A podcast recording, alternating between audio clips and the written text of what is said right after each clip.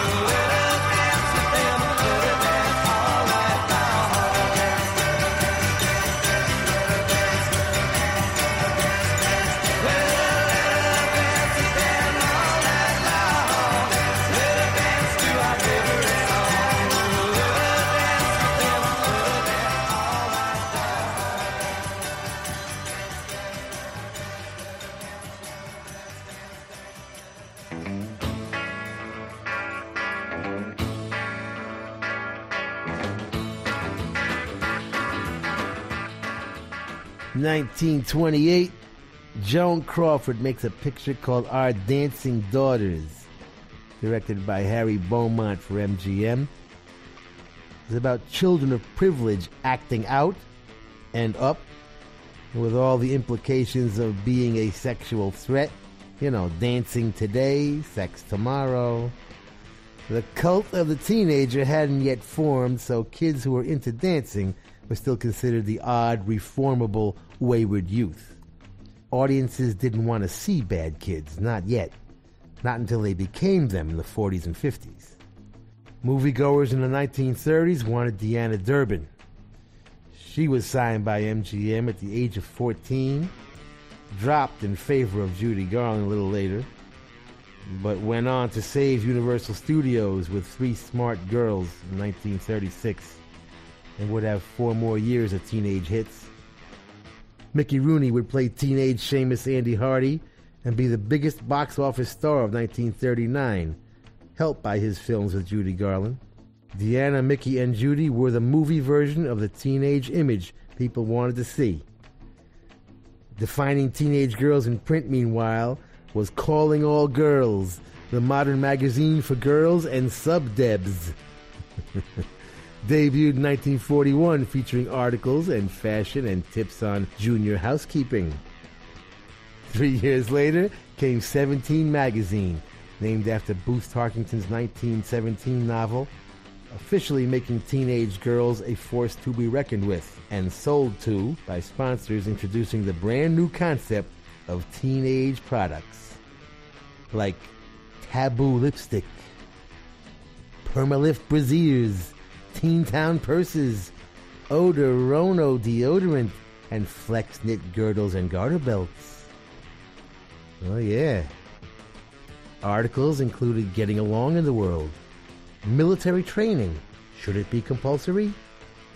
No, for an answer. Why don't parents grow up? And are you unskinny? By 1959, this new social group was spending 10 billion in discretionary dollars. A force indeed. But all the cleaned up magazines, slumber parties, and sock hops couldn't stem the tide of the dark side of teenage life that had emerged during World War II.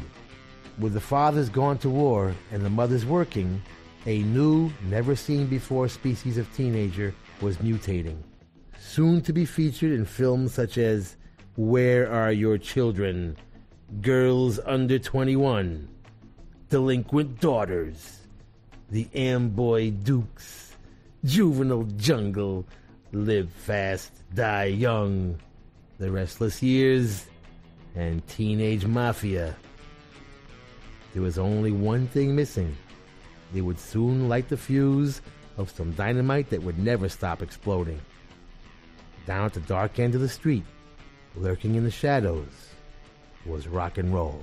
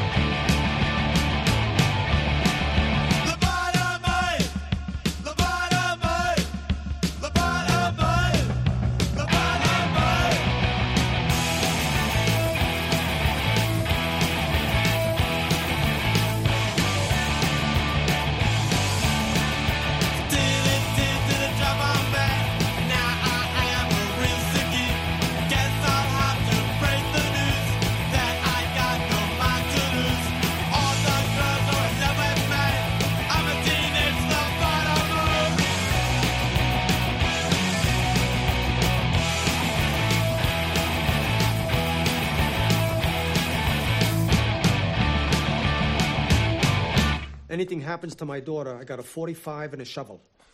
I doubt anybody would miss you.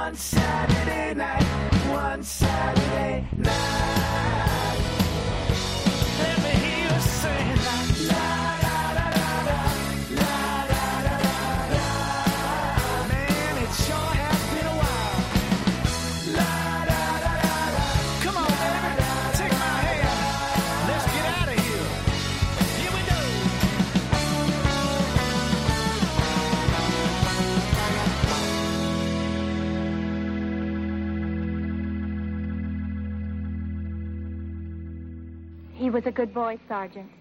He was smart. How could he ever get started in such a thing? How could he make such a mistake? He had the best excuse in the world, miss. Yes? He was 17.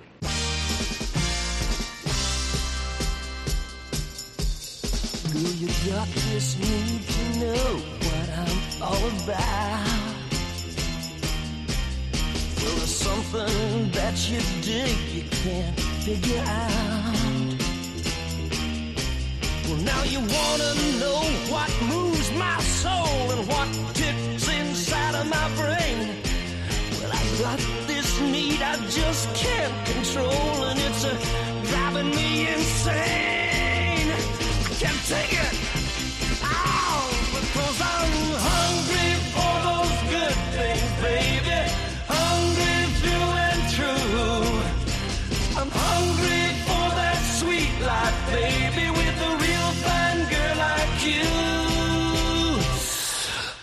Almost taste it, baby, and sweet as wine. Custom tailored world that I wanna own someday. With a special place up high, we can stay alone, you and me.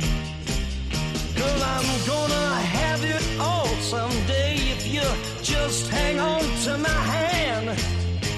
If I break some rules along the way, girl, you you gotta understand. It's my way of getting what I want now. Cause I'm hungry. Yes, I'm hungry for those good things, baby. I'm hungry through and through. Well, I'm hungry for that sweet life, baby. A real fine girl like you. I can almost taste it now. Sweet as wine.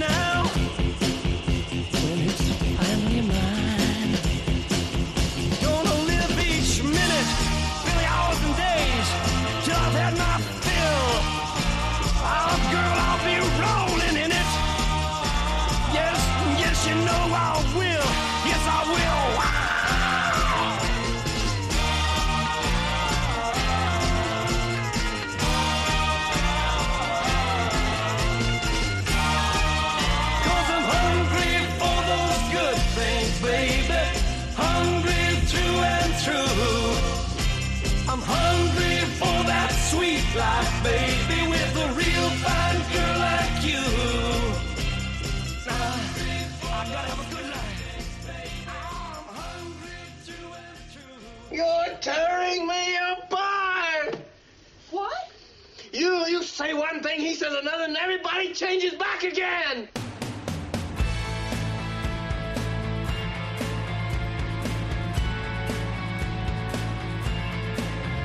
Happy birthday, Mr. President. I think there's been an incident. Can't help it that I'm into him. Nothing but a shirt and tie. I guess he's just silent type. I must have caught him by surprise. vision's getting buried and I need someone to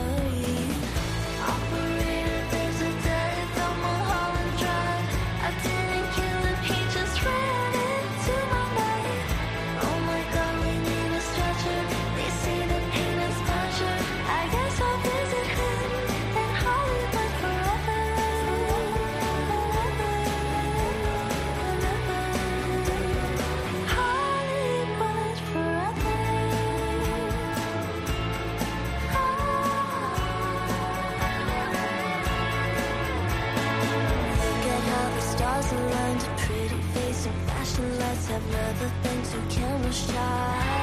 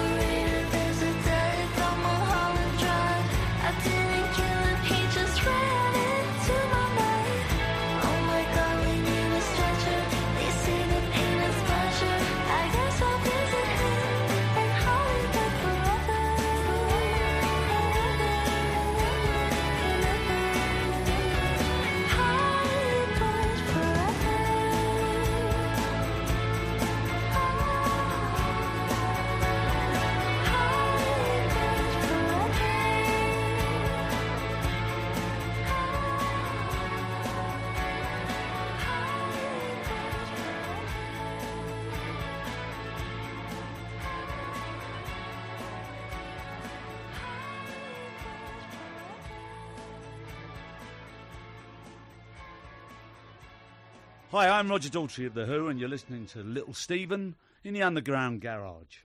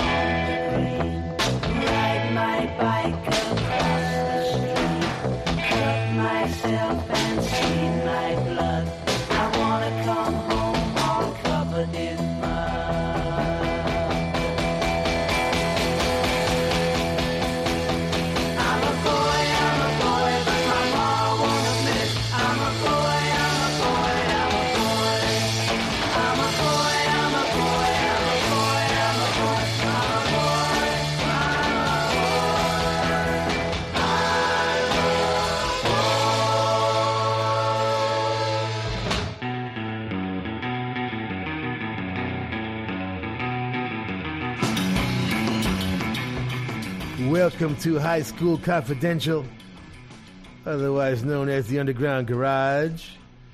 We started the show with the Bobby Fuller 4 and Let Her Dance. Their second single for the Mustang label. And that was a number one hit in Los Angeles in June of 65. Written by Bobby Fuller. Produced by Bob Keane, who can be heard tapping on a beer bottle if you have headsets.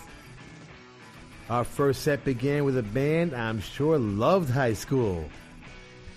and I'm sure high school loved them. The Ramones. and Teenage Lobotomy from Rocket to Russia.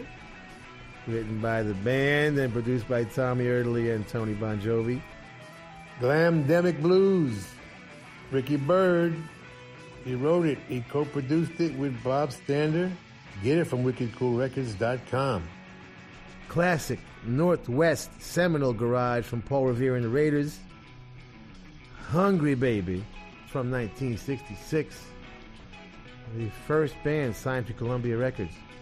Hollywood Forever. Havana Winter out of Oslo. Written by Maya Kay, Lee Lee, Carlos Caveira, and Havana and produced by Lee Lee, who played all the original instruments. Get it from HavanaWinter.com, Havana with two N's. And we close the set with a bit of teenage angst, Who style, I'm a boy, from the middle period, produced by Kit Lambert around 1966. We're doing High School Confidential, baby. School is in.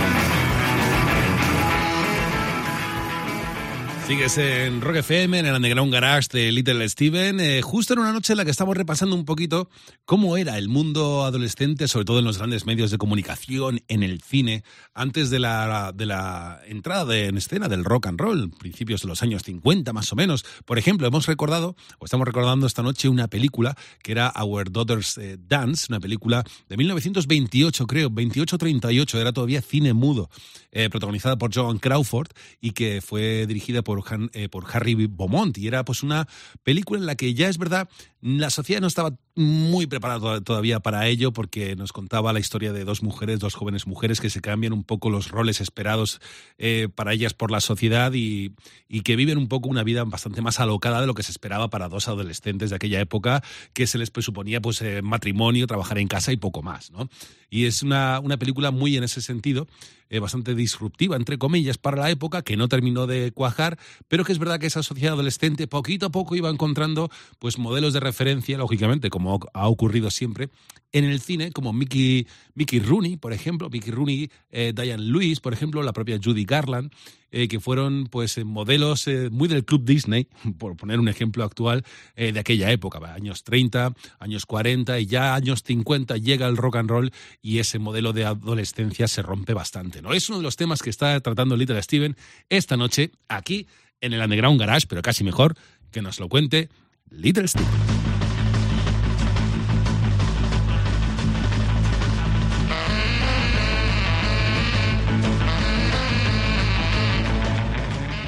Welcome back to High School Confidential. You're in the Underground Garage. I have seen the documentary on the MC5 called A True Testimonial. It is really good and very important, and it tells the whole story about one of the most important bands in history. We have lost singer Rob Tyner and guitarist Fred Sonic Smith, but there are interviews with them and living band members Wayne Kramer, Dennis Thompson, and Michael Davis, as well as their manager John Sinclair. Let me just tell you one quick story, and there's like a hundred of them in the film. Wayne Kramer is talking about forming the band with Rob Tyner and Fred Smith in the Lincoln Park section of Detroit. They're in a restaurant talking over what kind of image the band should have when Fred accidentally knocks over a drink and says, "Yeah, that'll be it. You know, we'll we'll knock down the walls of the establishment. We'll create a new power. We'll rip out what exists. You know." And I'm paraphrasing, Wayne's paraphrasing right now. And Rob says, uh, "No, that's not cool, man. That's not power knocking things down." And the argument goes back and forth and escalates to, "Let's go outside and settle this." with typical Detroit diplomacy. and Rob and Fred have a fist fight, which ends with Fred on top, about to punch Rob in the face. And Rob says, Go ahead and see what it changes. And all of a sudden, Fred stops. Has like a revelation that violence is not going to change Rob's mind, and they spend the next five hours discussing this completely uncharted territory of a world without violence. And that's how they became a band. It's a very, very, very cool story, though. Along with the Northwest Gang of the Kingsmen, Sonics, and Wailers, one of the seminal garage bands of all time, the MC5.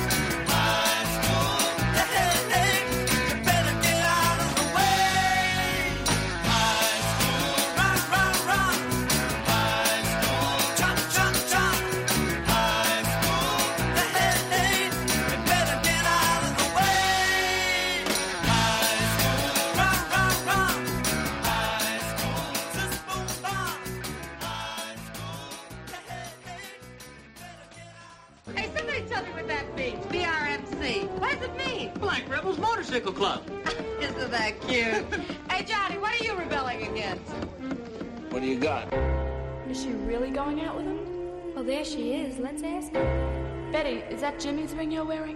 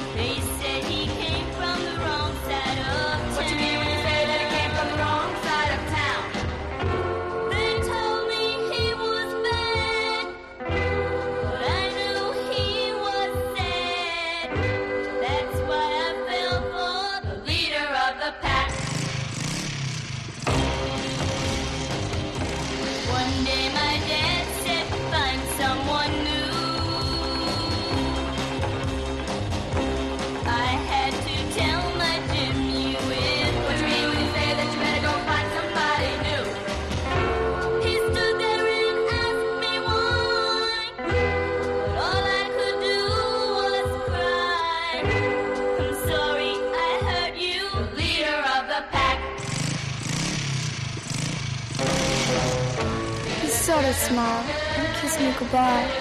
The tears were beginning to show. As he drove away on that rainy night, I begged him to go slow. Whether he heard, I'll never know. Look out, look out, look out, look out! I felt so helpless, what could I do?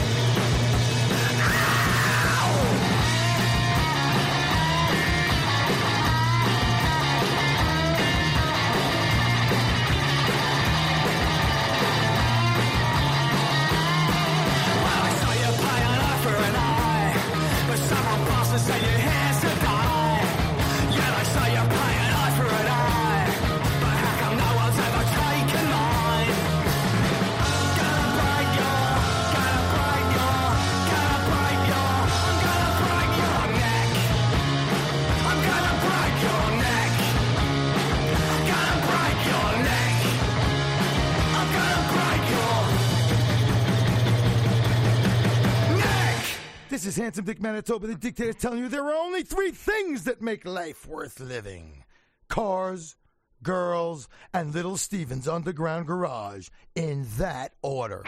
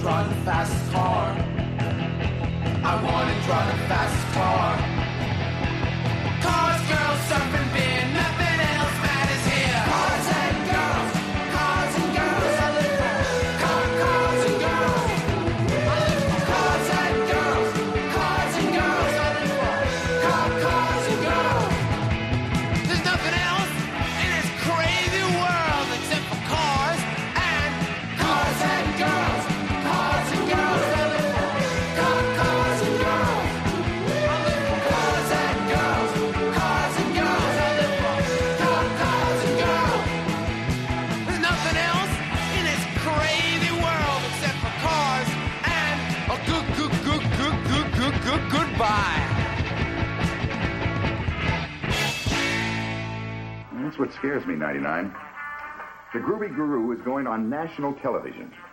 Now, at least 10 million teenagers will be watching him. Now, do you have any idea how much damage 10 million teenagers can do to this country? I thought they'd already done it.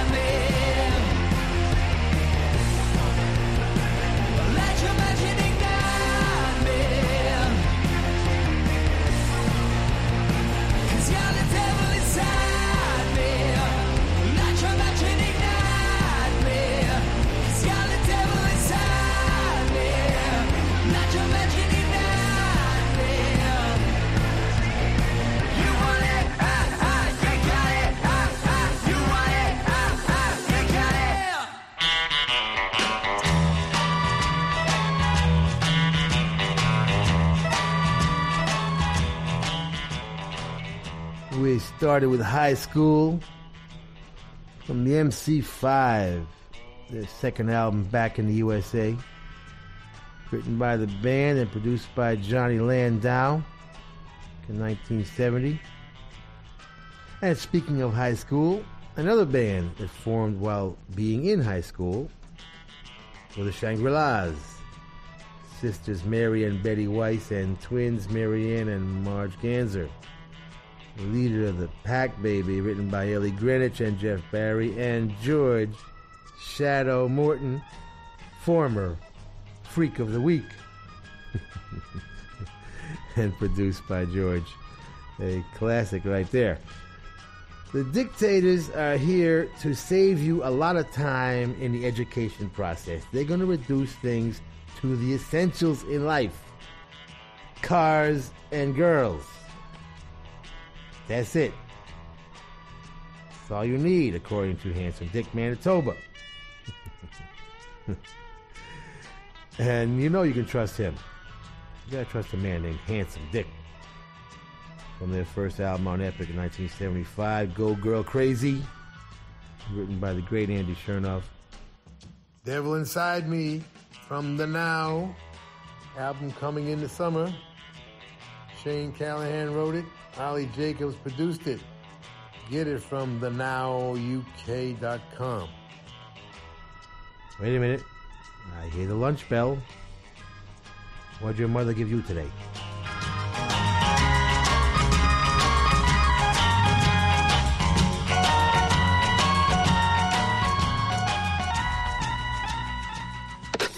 Estás escuchando.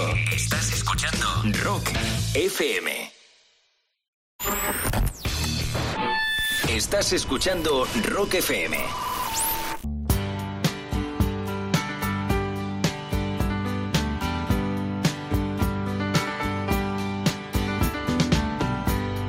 Seems like yesterday, but it was long ago. Jane, it was lovely, she was the queen of my night. There in the darkness with the and that we shared, the mountains that we moved, caught like a wildfire out of control till there was nothing left to burn and nothing left to prove.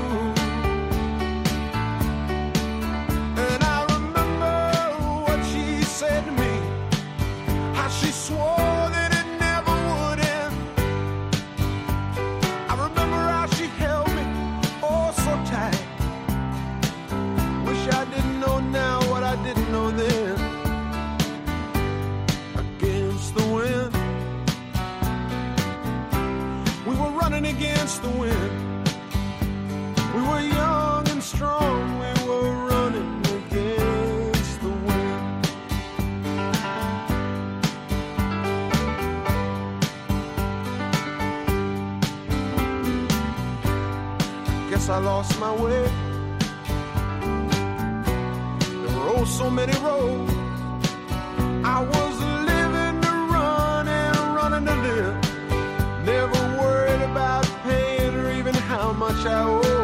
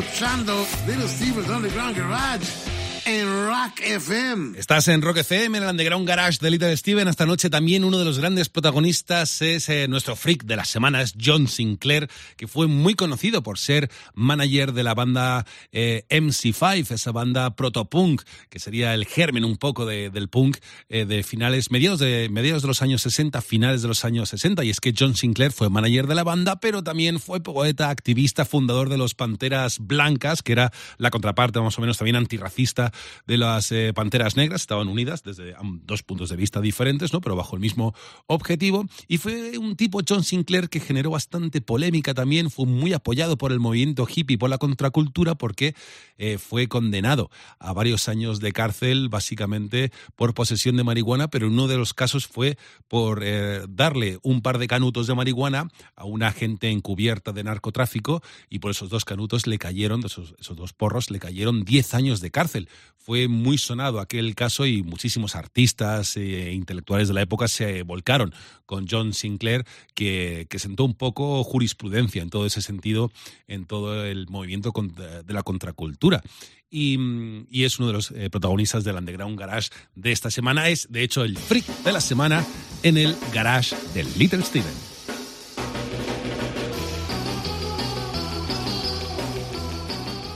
Welcome back to High School Confidential. You're with the coolest radio station in town, baby, in the underground garage. 1770, complaints began to circulate about unmarried couples night walking, frolicking, and keeping bad company. 1870 saw a rash of teenage, unchaperoned horseback riding.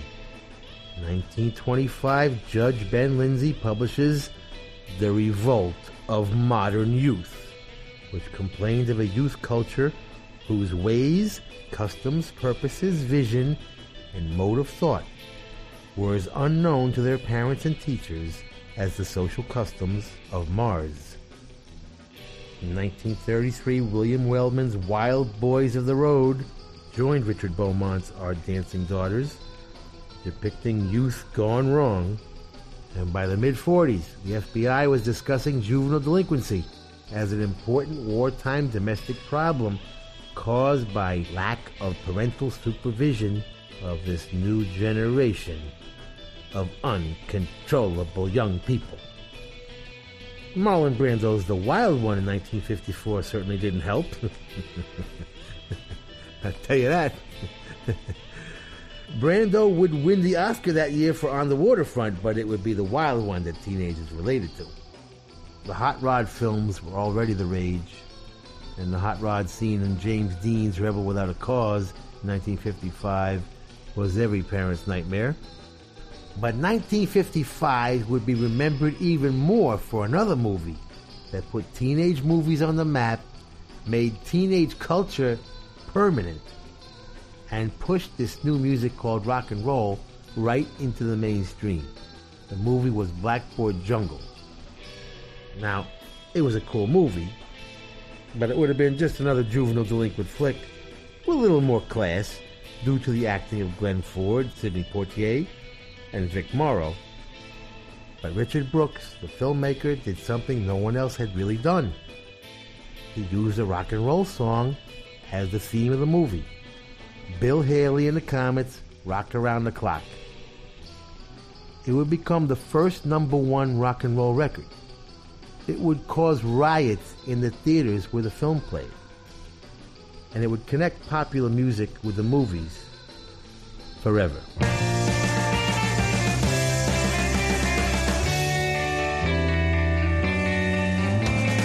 I'm not really sure what's been going on. Time, girl, I get it wrong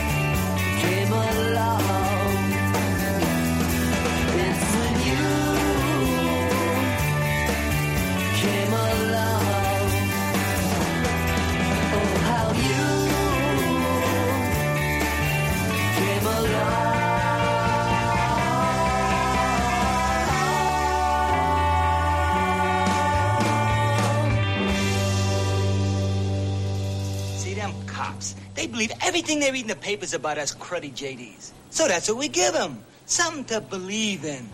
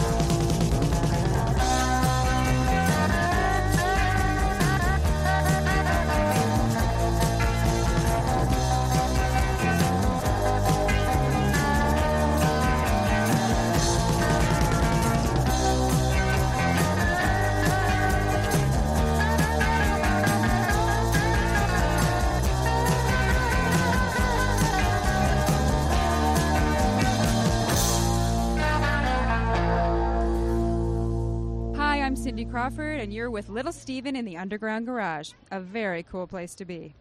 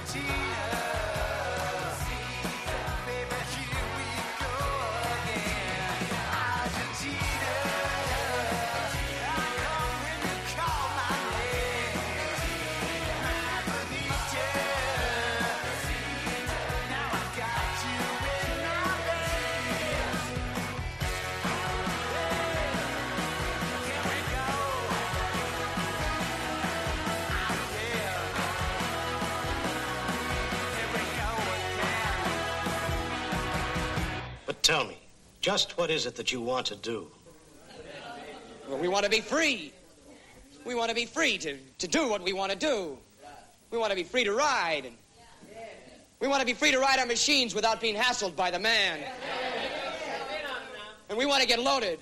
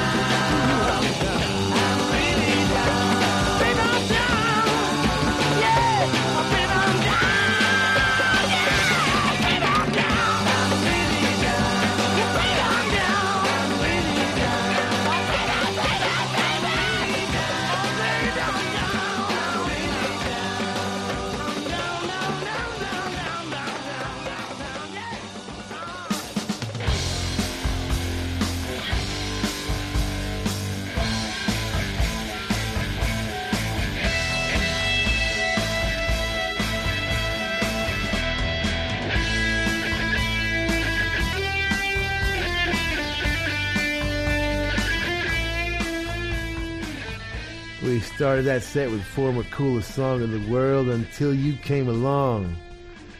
Yet more Detroit coolness from the singles debut album, Better Than Before. Dr. Detroit is involved, and that, my friends, is the safest stamp of approval we can recommend at the Underground Garage. Jim Diamond is very consistent as a record maker, and he worked on this singles debut album. The Flaming Groovies with their classic Shake Some Action, 1976. Written by Cyril Jordan and second singer Chris Wilson. Produced by Dave Edmunds. Argentina is the Bayonets, written and produced by Oliver Leiber and Brian Ray. Another great one from that team. Get it from wickedcoolrecords.com.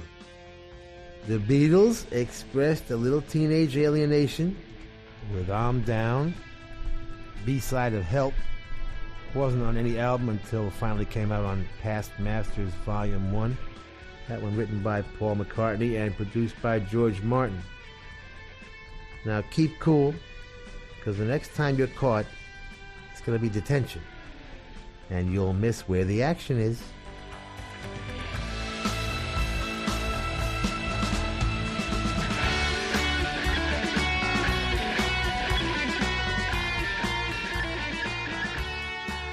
Estás en Rock FM escuchando a Little Steven en su show en el Underground Garage en una noche en la que no solo estamos recordando cómo fue esa eh, adolescencia, sobre todo en Estados Unidos, eh, previa al rock and roll, que era pues más gris, era más, bueno, era más rollo Club Disney, por ponerlo en una imagen actual y sobre todo tenía a grandes figuras como Mickey, Mickey Rooney, por ejemplo, eh, Judy Garland o Diane Lewis, grandes estrellas del cine como referentes de toda esa juventud más eh, de, los, eh, de la década de los 30, de los 40. Eh, luego empezaron, es verdad que esa época también fue muy prolífica para que surgieran pues revistas eh, para adolescentes, a todo tipo de artículos, eh, tendencias, en fin, ya no solo era moda, era pues cómo comportarse, cómo vestirse, qué hacer en tu tiempo libre, en fin, era todo un mercado nuevo, un público nuevo que descubrían también, lógicamente, las diferentes marcas, sobre todo, ya te digo, en Estados Unidos. Pero bueno, en este punto del programa, como suele ser habitual, si te parece, vamos a detenernos en la música que más le ha llamado la atención a Little En estos últimos días. Es la canción más chula de la semana. Dale, Stevie.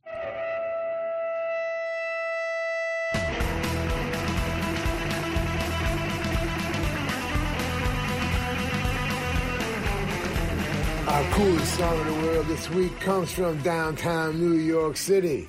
Please welcome to the Underground Garage stage, Joy Buzzer.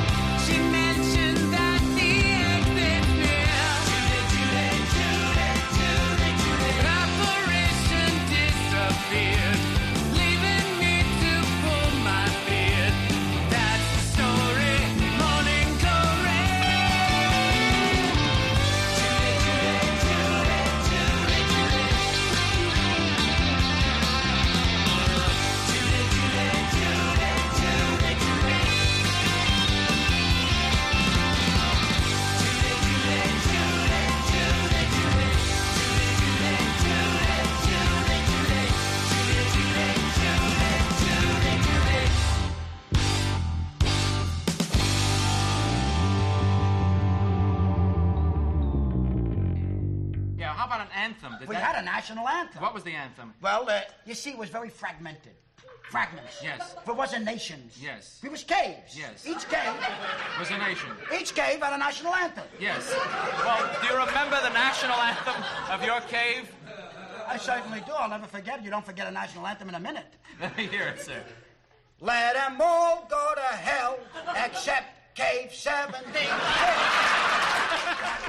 Jenny said when she was just five years old, there was was nothing happening at all.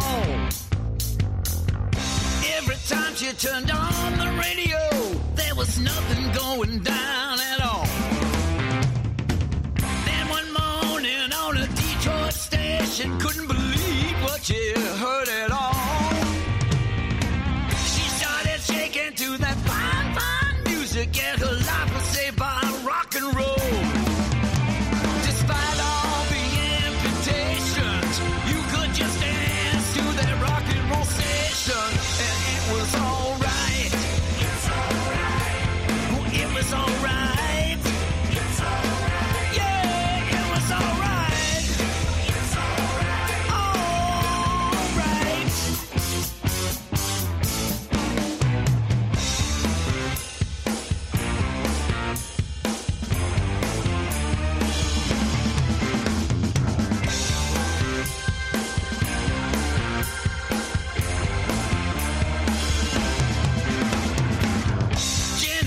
when she was just five years old, you know my parents be the death of us all.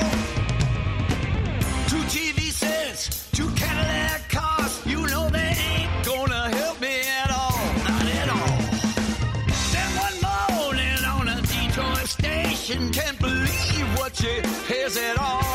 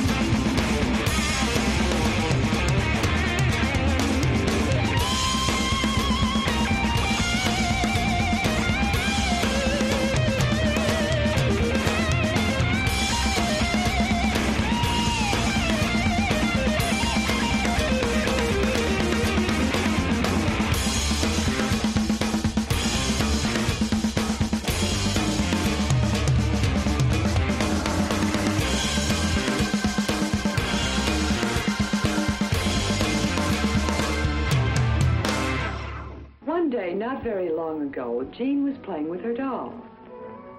But what do you think Frank was doing? Here is Frank now. What is he up to? What does he see? Why is he hiding? Oh, oh, he is hiding from his sister Jean. Why doesn't he want Jean to see him?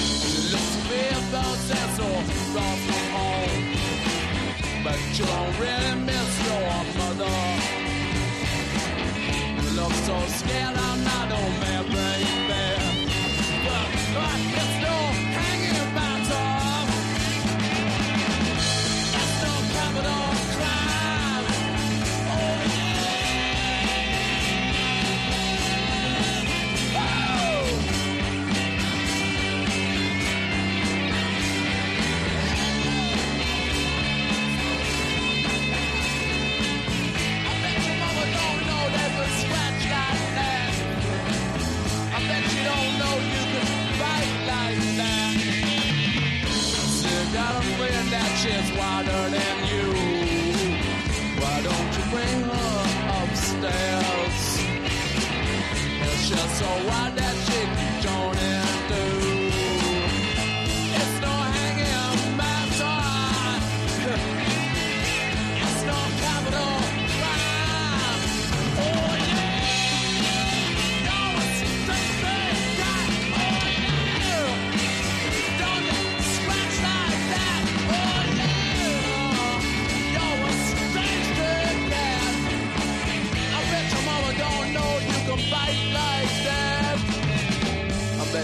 never saw you scratch my back.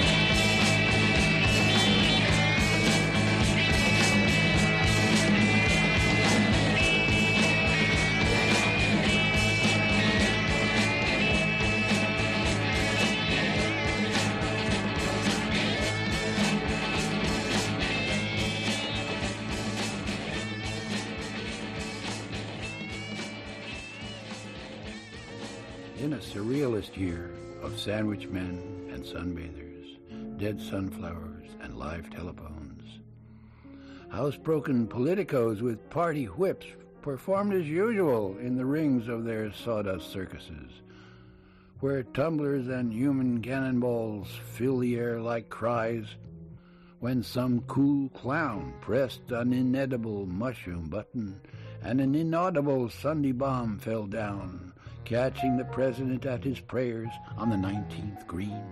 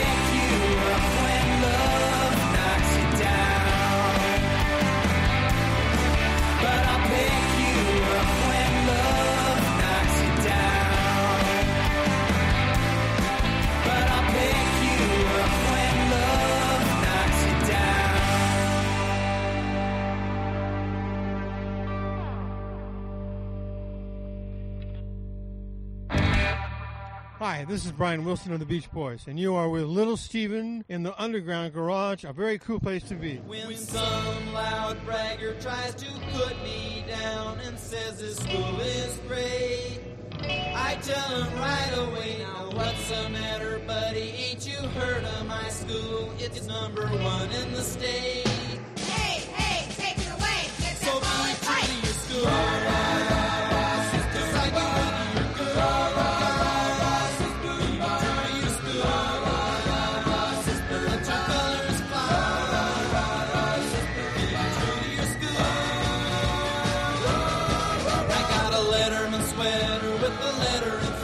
I got for football and track. I'm proud to wear it now when I cruise around the other parts of the town. I got my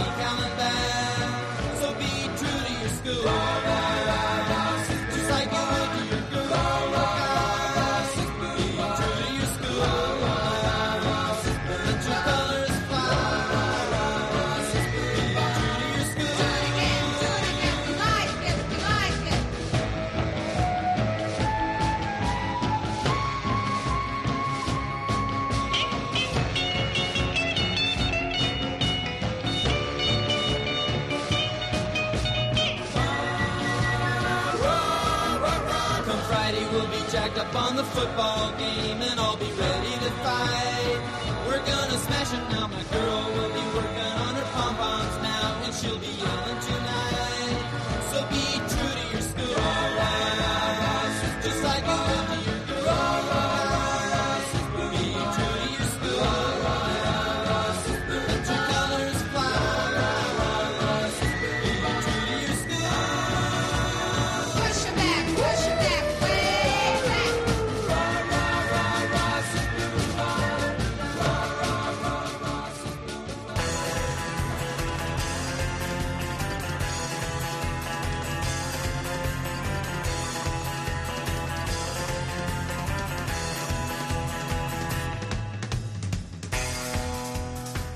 started that set with our coolest song in the world this week, Judy, Judy, Judy, by Joe, by Joy Buzzer out of New York City, written by Jed Becker and produced by Askell Book.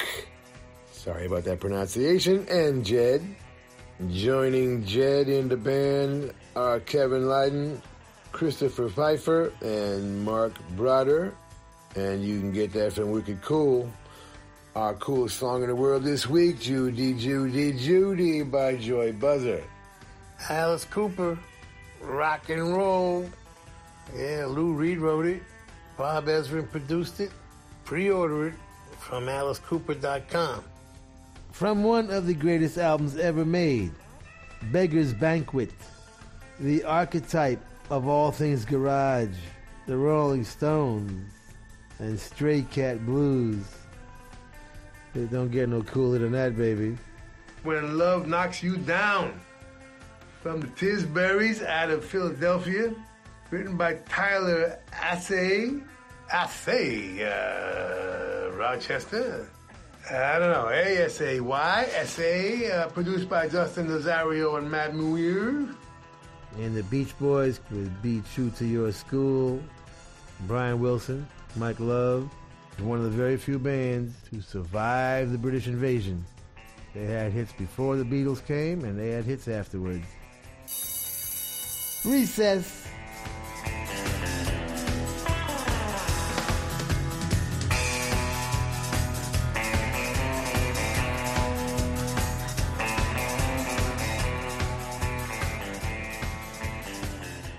Estás escuchando Rock FM. Estás escuchando Rock FM.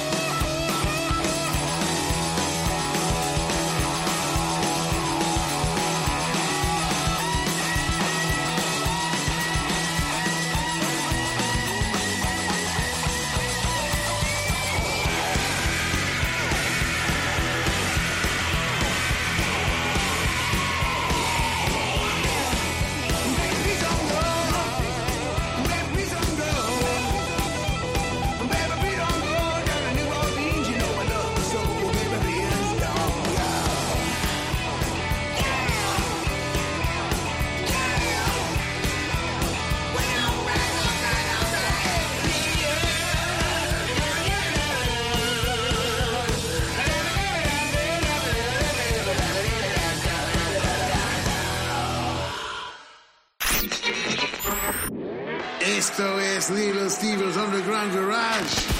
Volvemos en un segundo en Rock FM. Estás en el Underground Garage de Little Steven aquí en Rock FM. Repasábamos un poco cómo vivía la adolescencia, se vivía la adolescencia, sobre todo en Estados Unidos, década de los 30, de los 40, hasta que llega años 50, el rock and roll. Te ponía un poco la imagen para tener alguna similitud actual, eh, pues hasta entonces era más bien un poco Club Disney y de pronto llega el rock and roll y los jóvenes, los adolescentes en Estados Unidos sobre todo hablamos, descubren algo completamente diferente, unos ritmos más eh, salvajes, una forma de vestirse distinta. Había otros iconos, estaban surgiendo iconos nuevos, como por ejemplo James Dean en el mundo del cine. Ya no era Mickey Rooney, que era pues hasta ese momento el gran referente juvenil eh, de la época de los últimos 20 años más o menos, aunque él fue creciendo lógicamente también y en cuanto a papeles eran diferentes, ¿no? Pero surgieron iconos como de pronto pues James Dean en el mundo del cine, surgía también pues eh, Elvis, surgía Jerry Lee Lewis, surgía pues el rock and roll de pronto en los grandes medios de comunicación y eso pues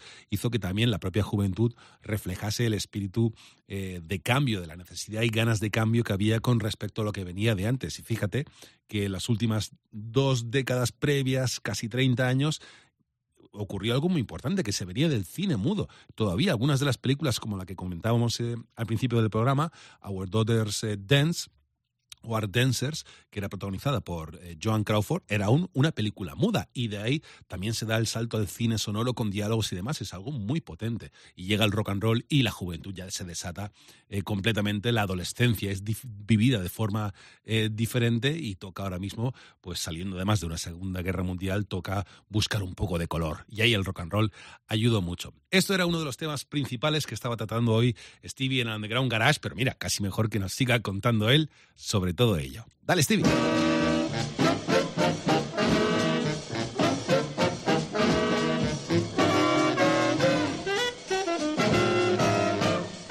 Welcome back to High School Confidential. You're in the underground garage where teenage sensibility is a lifestyle. Our freak of the week is John Sinclair, former manager of the MC5.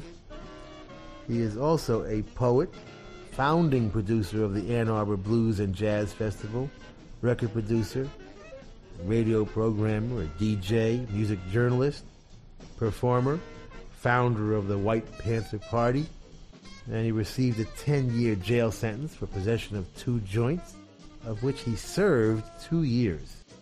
Two years for two joints. That's like more time than child molesters get. Anyway, without him, we outside Detroit may never have heard of the MC5. He certainly brought a lot of attention to the scene because of the connection with music and politics. And putting aside music for a moment, without active vocal idealists like John Sinclair, the 60s would have been, uh, well, the 70s. Dig some excerpts from the original liner notes to the first MC5 album. The MC5 bring you back to your senses from wherever you have been taken to hide. They are bad. Their whole lives are totally given to this music. They are a whole thing. They are a working model of the new paleo-cybernetic culture in action. There is no separation. Just as the music will bring you together like that if you hear it, if you will live it.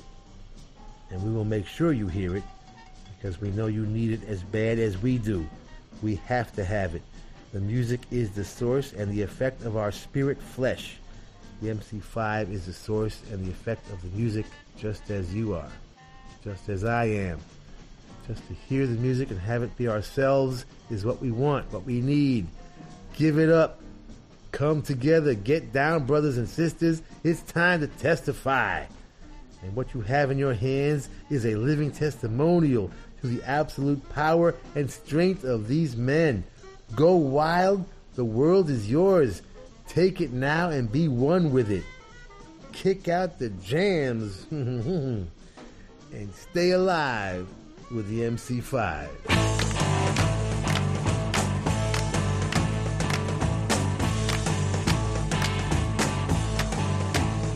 Well, it's 1969, okay.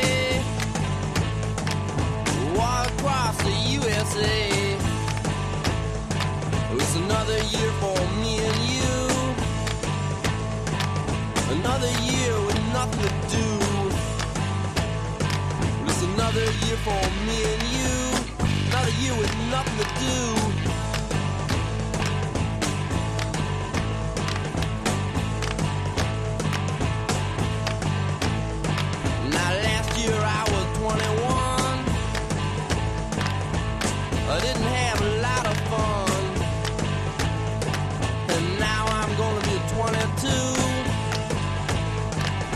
Say oh my and a, a boo hoo. Yeah, now I'm gonna be 22. Uh, oh my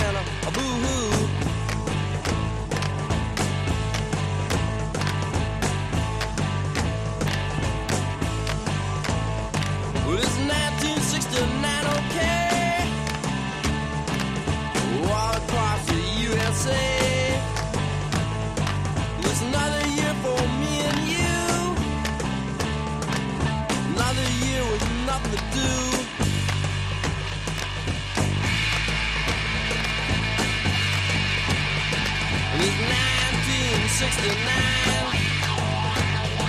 And it's 1969. It's 1969, baby.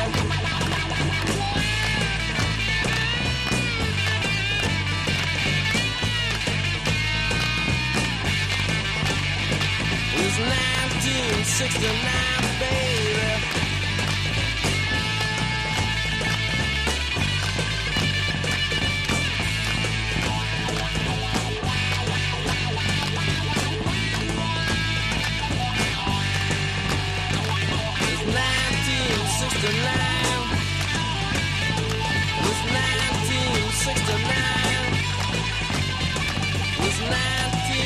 1969.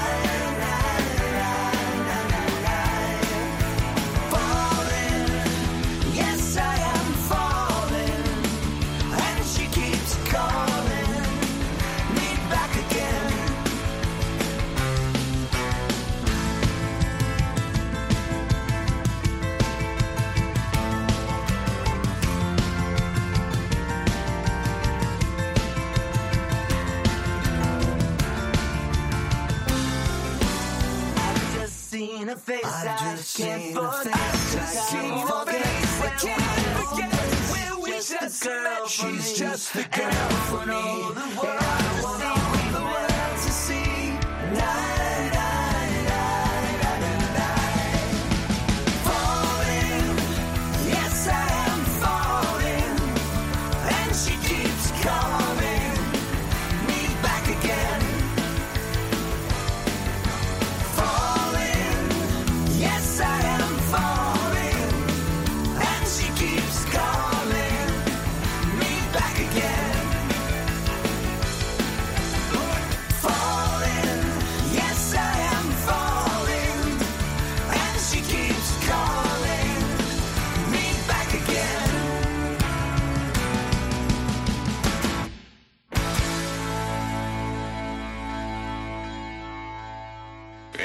go to work at whatever job you can get that requires no education, no training, and no brains.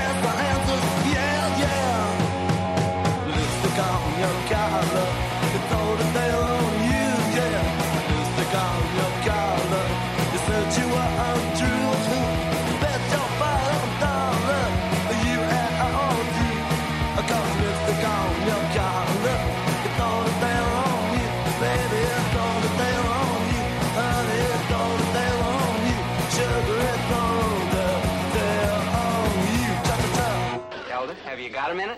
A minute, of course, or a whole lifetime, Snookums. Mm-hmm. Zelda, uh, Maynard and I were just talking about you. Dobie, you got another warning slip in penmanship. Eh, well, yeah, but that's not what I want to talk to you about. I do good in penmanship. They can't read my writing, so they don't know I'm the one they want to flunk. Zelda, if you could have anything in the world, what would you want the most? I've told you a thousand times, Dobie. It's you. You, you, you. Which my father says is an example of my limited horizon. Open up a honey, it's your lover boy, me that's knocking. Why don't you listen to me, sugar? All the are at the high school rocking. Honey, get your bopping shoes for the jukebox blows the fuse. Hey, everybody hopping, everybody's bopping, bopping at the high school hop. Well, bopping at the high school hop, taking at the high school hop, hopping at the high school hop, rocking at the high school hop. Well, everybody hopping, everybody's bopping, bopping at the high school hop. Come on, little baby, let's rock a little bit tonight. Ooh, let's together with the sugar, let's shake it up tonight. Well, my heart's a beating rhythm and my feet are moving smooth and alive. Well, bobbing at the high school hop, bobbing at the high school hop. Shaking at the high school hop. Moving at the high school hop. Everybody bopping, everybody rocking, bopping at the high school hop. Now let's go!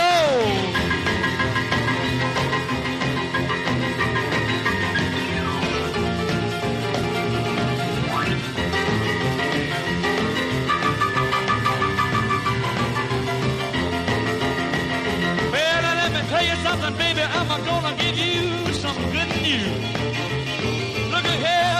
Mama left the burn off off my shoe. Well, my heart's a beating rhythm and my soul is singing the blues. Well, I'm bopping at the high school hop. Bopping at the high school hop. Just a jumping at the high school hop. We're rolling at the high school hop. Well, everybody hopping, everybody's bobbing, bobbing at the high school hop. Now let's go!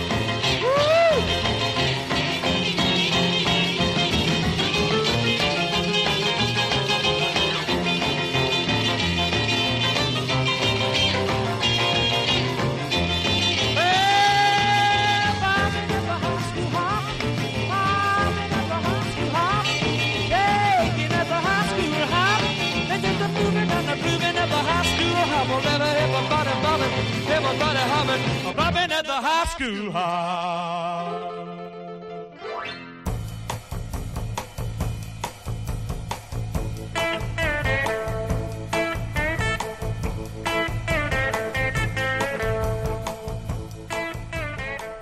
They were originally the Psychedelic Stooges, and when Danny Fields, the head of publicity at Elektra Records, came to town to sign the MC5, Wayne Kramer said, If you like us, you ought to see these other kids. And took them to see the Stooges, and Elektra signed them both. 1969 was from their debut self titled album, written by the Stooges and produced by John Cale. Very cool stuff right there. The Rascals and I Ain't Gonna Eat Out My Heart Anymore. From their first album, The Young Rascals on Atlantic in 1966. That was their first single, back in 1965. First one I heard, and that was it for me. Engineered by Tom Dowd and Roy Sakala. And of course, Arif Mardin involved intimately with the production. I've just seen a face from the Weeklings covering the Beatles track written by John Lennon and mostly Paul McCartney. The Saints with some late 70s Australian punk. How cool is it to cover Connie Francis? Lipstick on your collar. I love it. And the wild man himself, the killer. Jerry Lee Lewis, providing our show's title, High School Confidential, from that classic film of the same name. If you've never seen it, get down to the video store and, uh, you know, borrow it.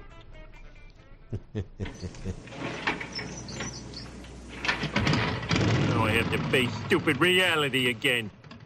We want to thank the Hard Rock cafes, hotels, casinos, and the Seminole coolest Indian tribe ever for being our sponsor from day one.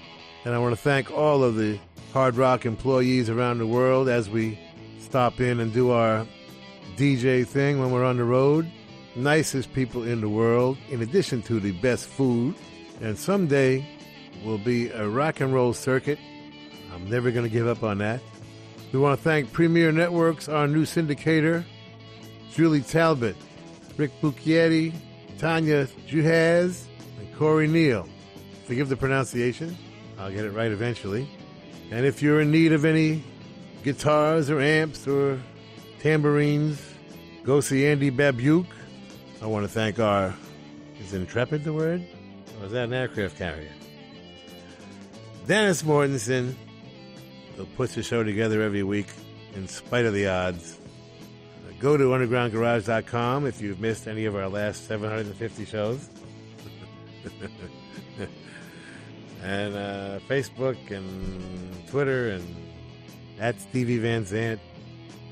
You can talk to me personally. And thank you, Alan Freed. We'll see you all next week. And that's the name of that tune. Ciao, baby.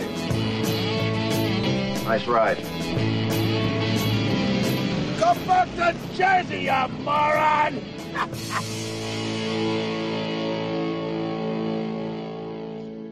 That's entertainment. That's entertainment.